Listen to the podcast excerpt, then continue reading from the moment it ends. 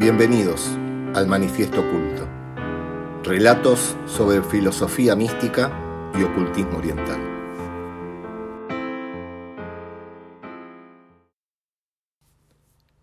El relato fantasma. Existe un camino inconsciente, un lazo silencioso que nos vincula con otras personas de manera excepcional.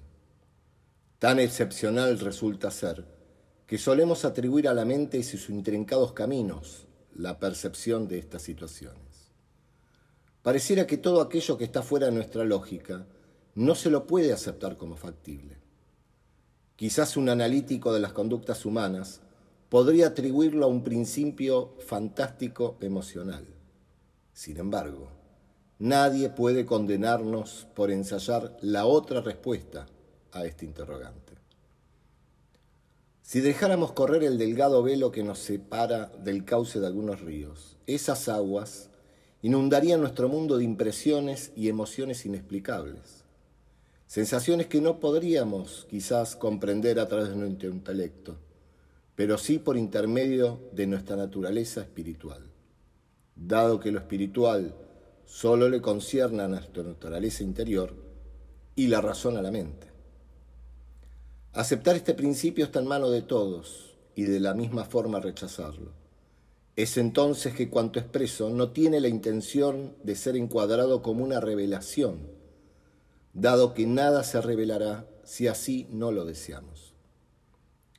El conocimiento en sí no constituye absolutamente nada si nos distingue entre los alumnos. El mundo de hoy plantea la supervivencia del más apto, pero el espíritu plantea la supervivencia del más débil. Muchos buscan el encierro como una acción de defensa ante la hostilidad del mundo, pero debemos advertir que ese encierro no hace más que hostigarnos, al igual que el mundo mismo del cual escapamos. La realidad interior no se despierta por medio de la imposición de los pensamientos, ni se encuentra exhibida en los bestsellers de una moderna librería.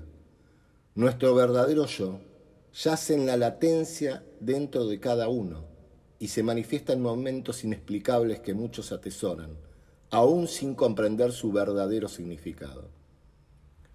Por más aleccionadoras y profundas palabras que escriba, de nada servirán ellas si no logran despertar la llama de la inquietud interior.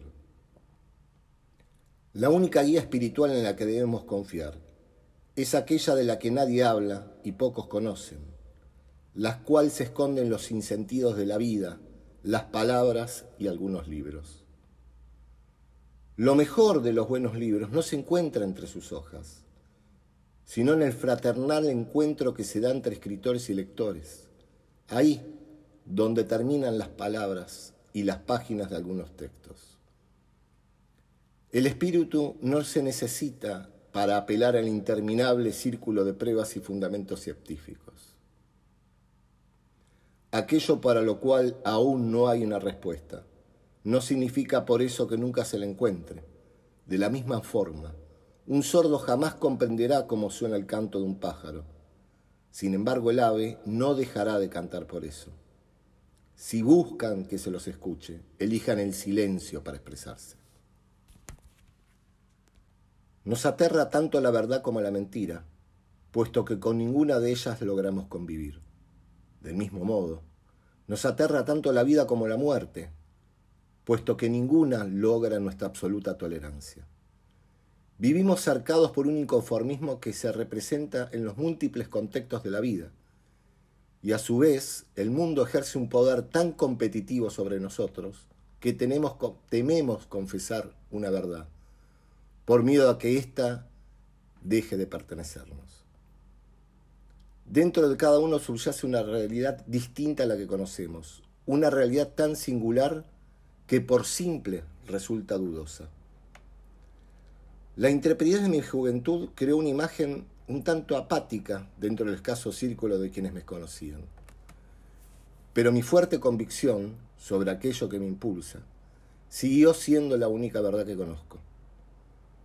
Subestimamos el poder y la acción de los pensamientos a tal punto que nos resulta imprudente el aceptar que ellos pueden romper las sutiles barreras de la mente.